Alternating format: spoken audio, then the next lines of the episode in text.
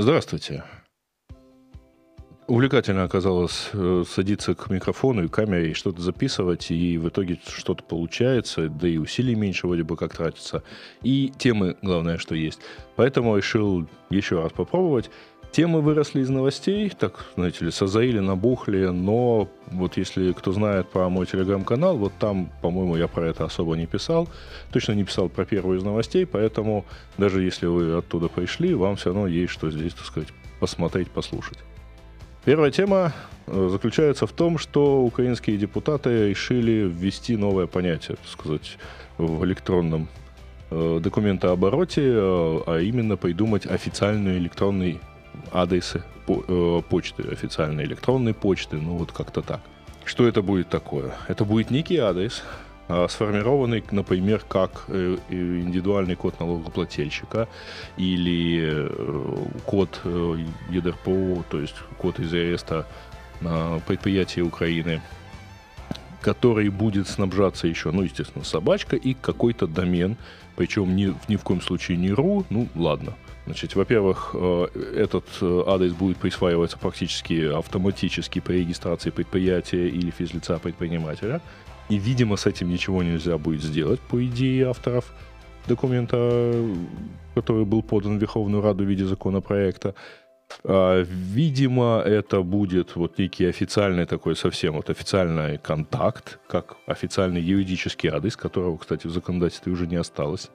Есть место нахождения, место регистрации, но не юридический адрес. Ну, да бог с ним. И э, одна из новелл, то, что все письма, отправленные по, на этот адрес, будут автоматически считаться врученными. То есть вот вы Получили письмо, вам уже не надо расписываться в его получении. И это делается для того, чтобы, например, повестки в суд вам могли приходить в электронном виде без расходов государства на бумагу. Ну, вот такая вот скромная забота о пищебумажной промышленности, экологии, лесах, я не знаю, чем еще.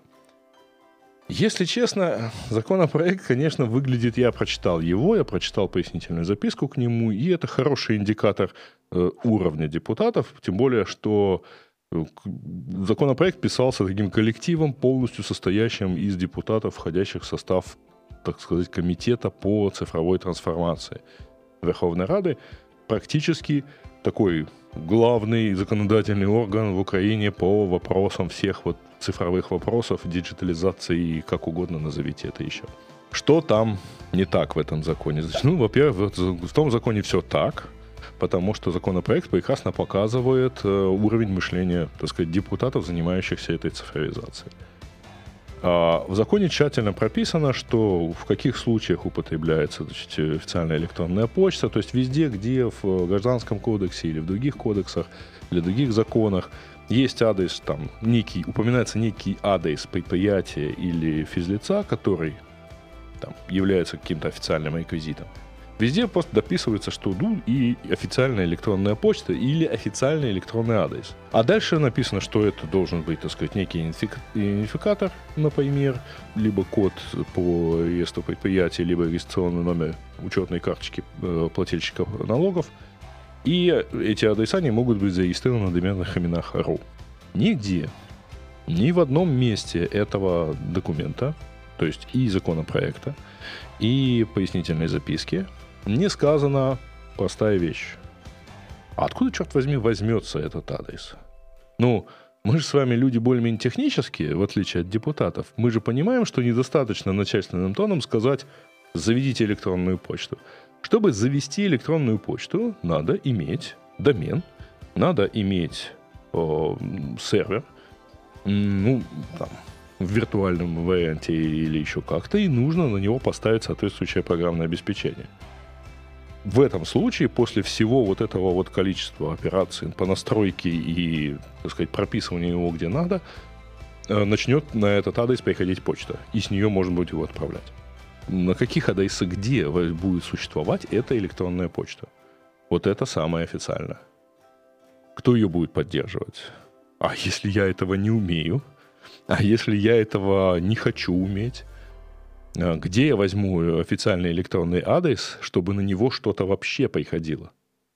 Что будет происходить, если э, я укажу недействительный электронный адрес или если этот электронный адрес, например, ну, прекратит свое существование? Довольно легко, правда, такое представить. Я сегодня для регистрации предприятия покупаю для него домен, регистрирую, а через год я этот домен не продлеваю, и куда уходит почта? Предупреждаем, она считается официально врученной не в тот момент, когда она доставлена, между прочим, а в тот момент, когда она отправлена, это совершенно интересная инновация. Я понимаю, что у депутатов более стратегические вопросы в голове. Они считают, что мышкам пора становиться ежиками, а вопросы тактики их не волнуют. Но, черт подери, как они себе представляют существование некой электронной почты, вот просто потому, что они хотят, чтобы ее, так сказать, все имели. Ну, нету этой электронной почты, да тем более еще в таком интересном варианте, что типа вот пожалуйста, код предприятия, дальше собачка и какой-то домен. Можно себе только представить, что будет, когда у всех вдруг окажутся какие-то а, официальные адреса, кто их будет поддерживать, или их будет поддерживать государство. Тогда это очень интересная тема для, как вы понимаете, распила, потому что продавать э, рекламу на бесплатном почтовом сервисе они не смогут, поддерживать его надо как-то, а значит, под это дело можно, конечно, напилить много чего разного. Совершенно, в общем, безумная идея от э, депутатов, которая помимо полной технической безграмотности и вообще отсутствия какого-либо разговора на тему технического вот осуществления всей этой идеи, а еще и содержит какие-то странные юридические инновации, что документ считается врученным в тот момент, когда он просто отправлен, и, как вы понимаете, никто не будет приносить, э, например, в суд по вопросу неявки. Никто не будет приносить почтовые логи со словами «ну вот, смотрите, от меня все ушло». Нет, просто скажут, мы вам отправили. Все. А то, что оно не пошло никуда, это, так сказать, ваша задача доказывать, что оно к вам пойти не могло. И э, третья тема, которую, ну, ну, это уже совсем не про Украину, а про Индию. Индия сейчас это поле очередных геополитических и даже немножко технологических революций, ну точнее технологических сражений. Там есть э, свой собственный сейчас индокитайский геополитический конфликт, понятно. И э, я сейчас не хочу особо вот останавливаться на конкретных каких-то новостях, но просто попробовать подумать вместе с вами, а чем это грозит, так сказать, Индии, США, Китаю и всем прочим. Индия действительно последние несколько месяцев, она так вот на острие как бы, противостояния между США и Китаем в том числе, потому что, с одной стороны, у них есть свои претензии к Китаю, в том числе политические и географические, они там ссорятся с, по поводу приграничных территорий, а, кроме того, китайцы действительно, ну, Китай крупнейшая по населению страна в мире, Индия вторая по населению страна в мире. И, разумеется, Китай, граничащий с Индией, считается, ну, в общем, естественно, достаточно сильно доминирует на рынке онлайн-сервисов, мобильных приложений и всего прочего в Китае. Индия этого опасается, и поэтому недели две назад запретила просто вот 59 приложений во главе с ТикТоком и Вичатом, запретила использовать, в принципе, там, забанила, короче, на своих э, устройствах, и теперь, в общем, там образовалось некое пустое место, в том числе пустое место для некоторых, что интересно, китайских приложений, которые там активно начали расти, видеоприложения всякие, мелкие конкуренты ТикТока, например, и так далее. А там, естественно, начал расти Facebook, Instagram и все прочее. Сейчас Индия рассматривает еще 275 приложений, составили список и думают, что с ними делать. Опять-таки китайских издателей. Теперь туда попадет даже PUBG, чем им помешала мирная стрелялка. Извините за такое выражение, не очень понимаю. И при этом в Индию идут американцы. А, Причем, как правило, они идут в одну компанию. И вот тут, кстати говоря, интересно, потому что они идут в одну компанию. Ну, почему они туда идут, опять-таки, понятно. Пятый по объему рынок интернет-сервисов вообще в мире. Вторая по населению страна в мире. А поле непаханное, при этом довольно тесно связанное и культурно, и эм, даже там кровно с большим количеством компаний. Ну, вы же понимаете, какое количество индусов работает во всякого рода компаниях. Ну, Сундар Пичай инду, индиец, да, это SEO Гугла. В Фейсбуке громадное количество индийцев, в том числе на самых ранних, так сказать, э, стадиях, то есть на довольно высоких теперь должностях. Э, Все это, конечно, обуславливает очень высокий интерес, А тут интересно вспомнить, конечно, историю компании, вот ту самую, в которую сейчас все активно вкладываются, это Reliance Geo. Это дочерняя компания очень крупного такого конгломерата, холдинга, громадного просто, который занимается всем чем угодно, от химической промышленности до металлургической. А именно эта компания была куплена э, в 2010 году потому что она, у нее были, ну и стала подразделением этого концерта, потому что у нее были э, лицензии на 4G на все 22 штата в Индии. В 2015 они запустили все сервисы внутри, в 2016 они запустили 4G во вс- на всей территории Индии, и полгода они были бесплатные.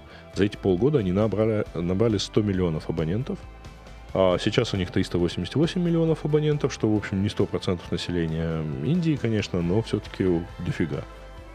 А, это оператор, который предоставляет только 4G, соответственно, он предоставляет дата-сервисы, он предоставляет, у него есть мобильные приложения, у него есть интернет-проекты, и у него есть долги.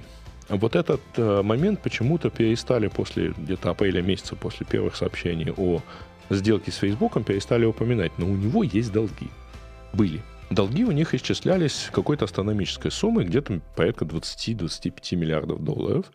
И они всерьез ими были озабочены и собирались до февраля 2021 года полностью, так сказать, погасить эти все долги.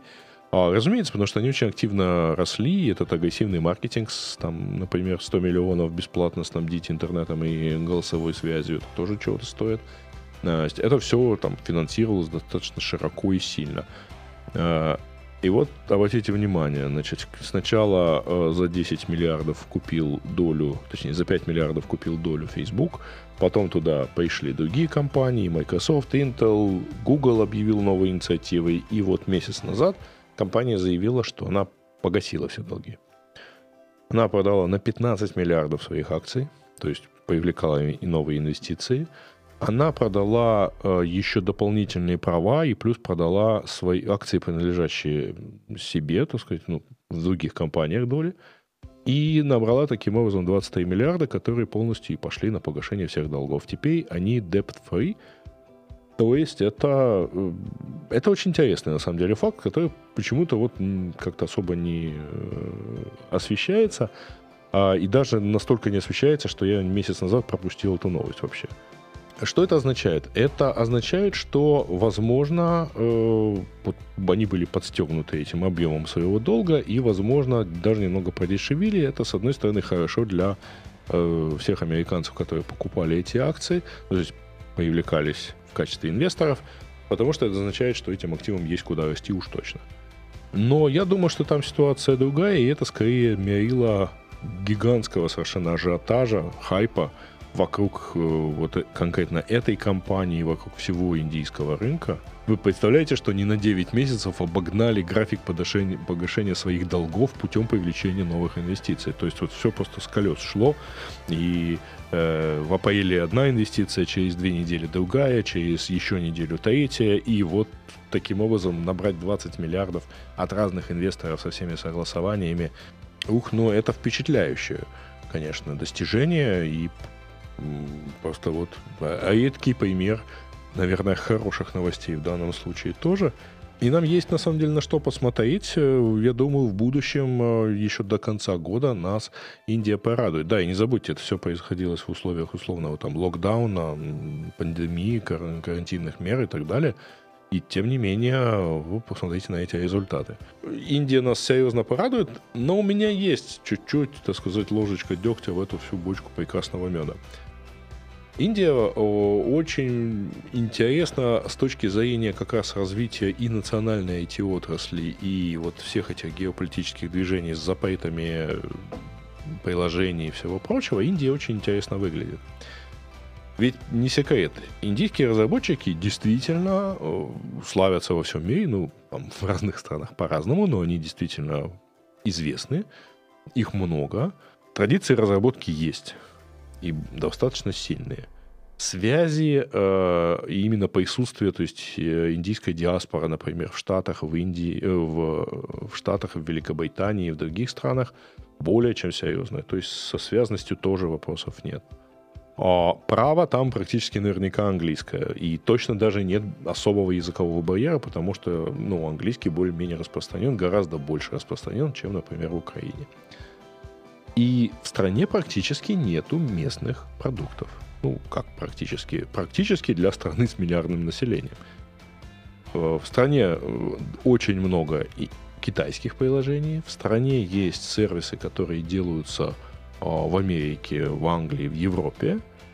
И какие-то сервисы, безусловно, есть локальные, но вот если поставить вот здесь Китай, вот здесь Америку, и между ними поставить Индию, Индия кажется совершенно чужой в этом, потому что и в Китае есть свои, и в, и в Америке есть свои, а вот в Индии своего, ну, непропорционально мало. Я не знаю, что это означает. Причем, обратите внимание, уход китайских приложений не означает, что там бурно сейчас вырастут индийские. Хотя какие-то растут, разумеется, там такие числа, что что-нибудь да вырасти должно. Но это опять-таки напоминает, например, ситуацию с блокировкой российских социальных сетей в Украине, где ничего не выросло на их месте, а просто заполнилось, так сказать, э, пусто место стало просто занятым существующими американскими сетями, сервисами и так далее. А, и вот с Индией то же самое. Ну вот как бы второй раз нам жизнь подсказывает, что недостаточно что-то запойтить, чтобы выросло что-то свое. Свое надо выращивать как-то иначе. И даже все эти факторы, которые явно превосходят аналогичные факторы для Украины, я мало помогают в развитии собственных продуктов, э, ориентированных на местный рынок. Оставлю вас без каких-либо выводов, у меня их на самом деле нету. Но вот как не случайно у меня Украина с Индией сегодня пришлись на один выпуск. И так это вместе переплелись. С запоэтами и официозом и всем прочим. Буду рад, если услышу ваше мнение в комментариях. На самом деле, большое спасибо за все комментарии, которые вы мне оставляете под предыдущими темами. И действительно интересно и читать, и отвечать, и иногда даже комментировать вот так уже вживую в эфире перед камерой. А, так что, друзья, продолжайте это делать.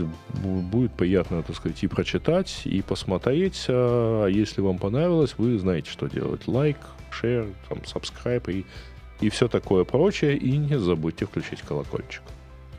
Пока.